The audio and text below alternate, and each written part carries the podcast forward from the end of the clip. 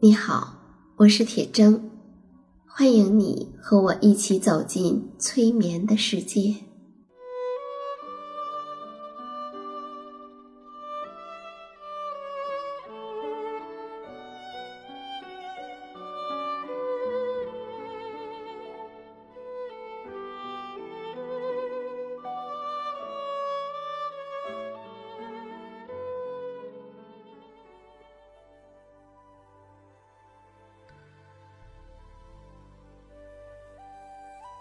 你躺着或者坐着，睁着眼睛或者闭着眼睛，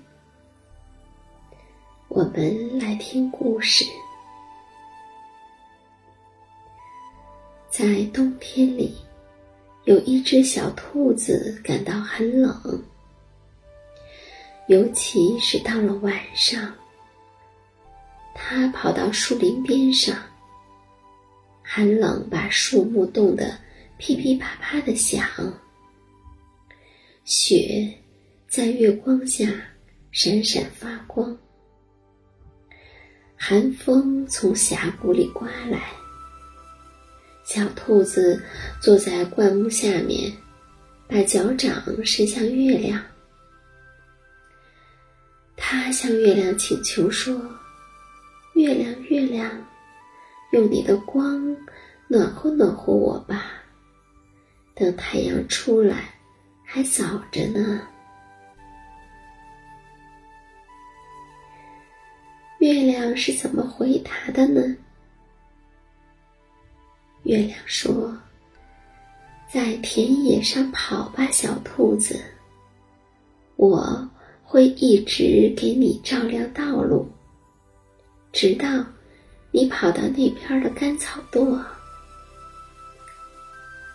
小兔子跑呀跑呀，一直跑到了干草垛的跟前，钻进了草垛里。它伸出头向外看着，对月亮说：“谢谢你，月亮，你的光。”真暖和呀！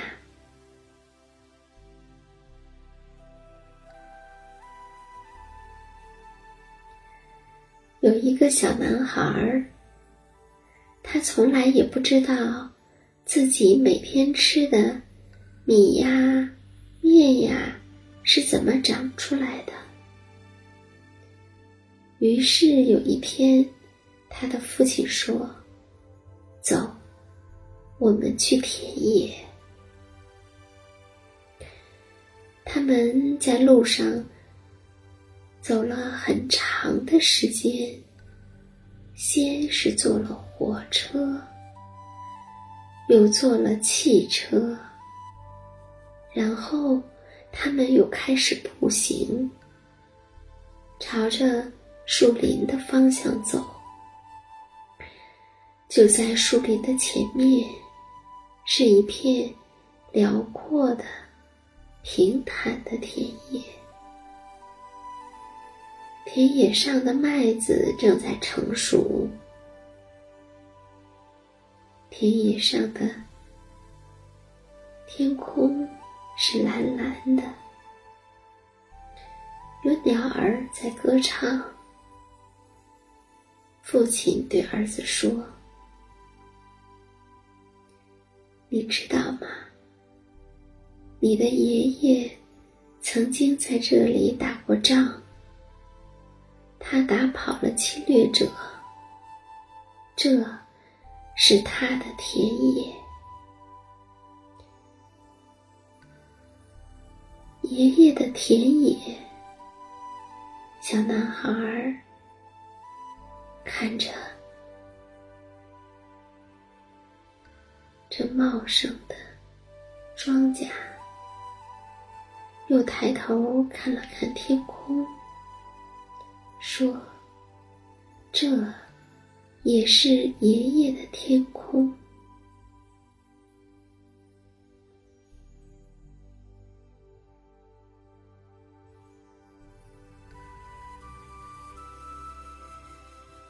在战国时期赵国的赵太后刚刚主持国政，秦国就加紧攻赵了。于是赵国就向齐国请求救援。齐国说：“必须得让赵太后的儿子长安君来做人质，我们才会出兵。”赵太后不舍得呀，因为长安君是她的小儿子，她很疼爱他。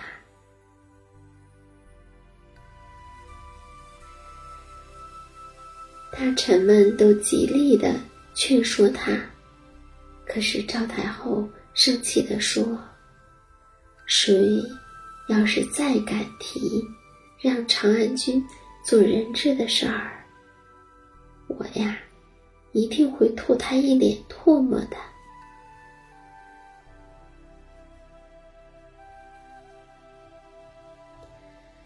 有一天，有一个叫触龙的老大臣说想要拜见太后。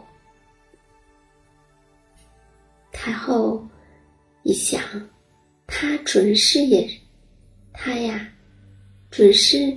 也来劝我的，于是就怒气冲冲的等着他。楚龙进了宫殿之后，慢慢的走上前去，走到太后的跟前，就跟他谢罪说：“哎，老臣呐，腿脚有毛病。”一直都没办法走路了，所以很久没有拜见太后您了。您的身体怎么样啊？太后说：“我也老了。”他们聊了一会儿各自的身体状况，然后出龙说。老臣，我有个儿子叫舒淇，年龄最小，没什么出息。我呢，已经年老体衰了，就不放心我这个小儿子。我希望他能够当一名皇宫的卫士，来保卫王宫。所以呀。我冒死向太后提出这个请求，太后说：“好吧，他今年多大啦？”楚龙说：“十五岁啦。虽然年纪还小，我是想趁着自己没死之前，就把他托付给您。”太后说：“你们男人也疼爱自己的小儿子吗？”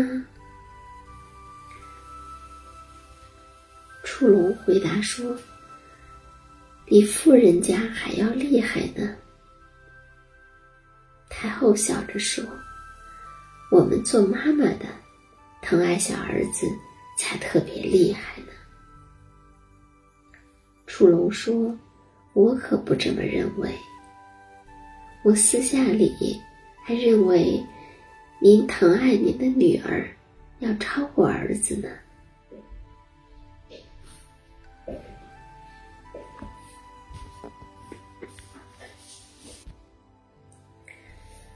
太后说：“那你可说错了，我疼爱女儿，远不如疼爱长安君厉害呀。”楚龙说。为人父母的，疼爱子女，就应该替他们做长远的打算。你的女儿远嫁燕国做了王后，你送别的时候为她掉泪，她走了以后，你并不是不想念她，可是祭礼时总是要替她祷告说。千万别叫他回来呀！这难道不是替他做长远的打算，希望他的子孙世代为王吗？太后说：“是这样。”楚龙问道：“从现在起，上推到三代以前，甚至推到赵氏立国的时候，赵王的子孙被封侯的，他们的后代还有在侯位上的吗？”太后回答说：“没有了。”楚龙又问：“不只是赵国，就是其他诸侯的子孙，他们的后代还有在侯位的吗？”太后答道：“也没有了。”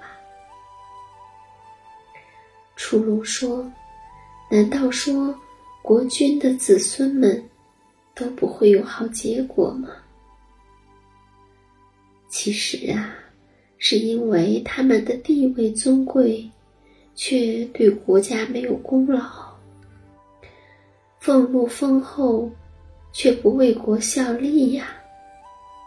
现在，您让您的小儿子长安君的地位很尊贵，又封给他肥沃的土地，给他很贵重的金玉珍玩。却不让他趁现在为国立功。有朝一日，您不幸的去世了，长安君要倚仗什么在赵国安身立命呢？所以呀，老臣认为，您替长安君打算的不够长远。疼爱长安君，不如疼爱您的女儿燕后啊！太后听到这儿，就明白了，于是为长安君准备了一百辆随行的车辆，送他到齐国充当人质去了。齐国呢，也于是出兵。援救了赵国，那么，到底什么是爱呢？